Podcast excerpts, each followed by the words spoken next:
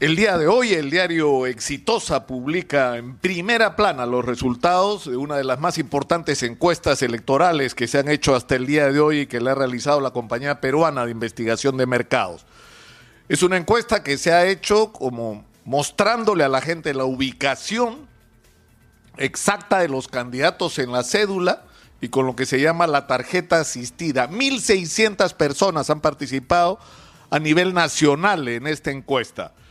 Y lo que dice el diario Exitosa en su primera plana el día de hoy no podría ser más significativo. Terremoto es lo que dice. Porque lo que muestra este resultado de la encuesta es que no podemos saber en este momento qué diablos va a pasar el 11 de abril. ¿Y por qué se los digo? Porque el 15.2 de los encuestados dicen que votarán en blanco o viciado. Y peor aún, el 24.8, es decir, prácticamente uno de cada cuatro votantes dice que no sabe por quién va a votar. Es decir, una porción enorme del electorado no ha tomado una decisión o no le quiere decir al encuestador cuál es su decisión y por lo tanto no podemos saber qué va a pasar el 11 de abril.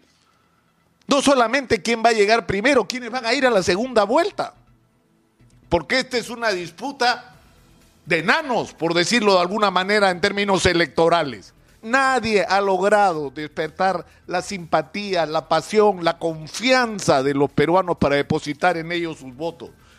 Y como dice el diario Exitosa, Lescano se estancó, López Aliaga, que venía creciendo, empezó a bajar, Acuña y Castillo, Pedro Castillo, fíjense ustedes, empezaron lentamente a subir. Pero no solamente esto, esta encuesta revela datos sorprendentes. Fíjense ustedes, el 24% de la gente que votaría por Daniel Urresti podría votar por otro. El 28% de los que votan por César Acuña votaría por otro también. El 17.8% de quienes votarían por Pedro Castillo podrían también votar por otro candidato.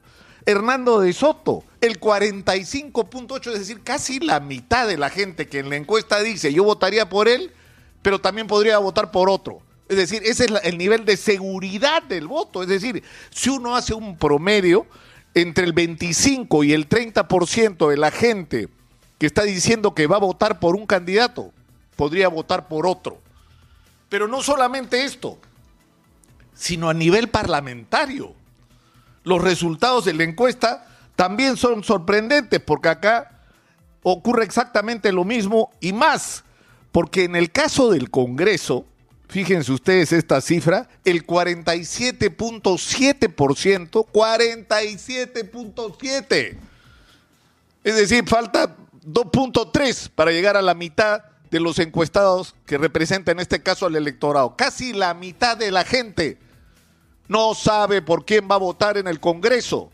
Este es el resultado de la encuesta, esta es la realidad de lo que le está pasando a la gente. Y los resultados además en el Congreso es, increíble. Acción Popular tiene 7.5, Somos Perú, que, no le alcanza, pero para nada en términos de voto presidencial por Daniel Salaverri, tiene 6.3, Fuerza Popular tiene 5.9, el FREPAP que no tiene candidato presidencial, tendría 4.9. Y luego vienen Victoria Nacional con 4.1, Alianza para el Progreso con 3.4 y Juntos por el Perú y Perú Libre 3% de los votos. Es decir, tampoco sabemos quién va a tener representación parlamentaria. Y yo creo que este mensaje, donde más allá del resultado, ¿no? Johnny Lescano 11%, George Forsyth 8.1, es decir, Johnny Lescano baja 1.2. George Forsyth tiene 8.1, más o menos se mantiene en lo que ya había venido de, caída.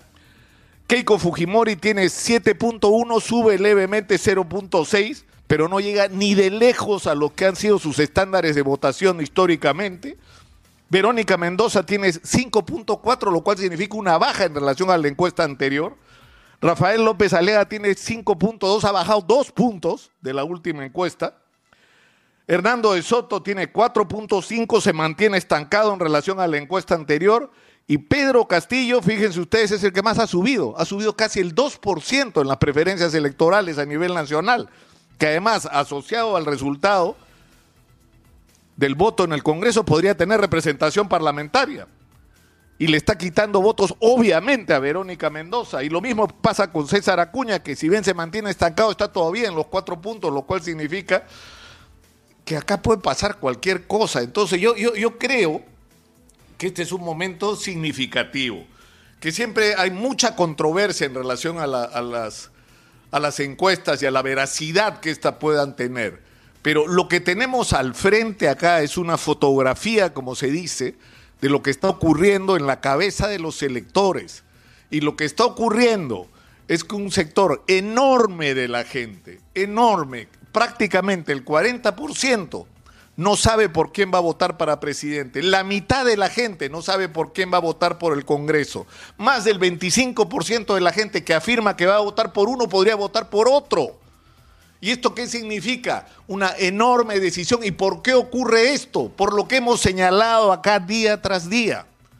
El Perú está atravesando no solamente la crisis de la pandemia que significa la amenaza para la salud y la vida de las personas y una tremenda crisis económica, sino que estamos enfrentados al final de una etapa de la historia del Perú donde hay que producir cambios con pandemia o sin pandemia, el Perú necesita cambios.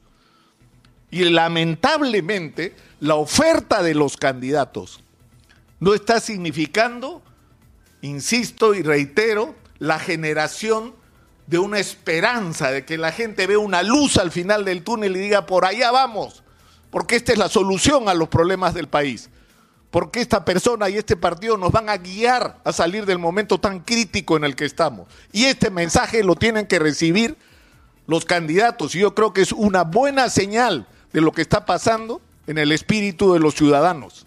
No tienen nuestro voto. Ustedes no nos representan. O sea que hagan un esfuerzo en las semanas que vienen para las elecciones, en los días que faltan para las elecciones, para demostrarnos a los peruanos que en algún momento de nuestros 200 años de historia republicana tenemos alguien en quien confiar.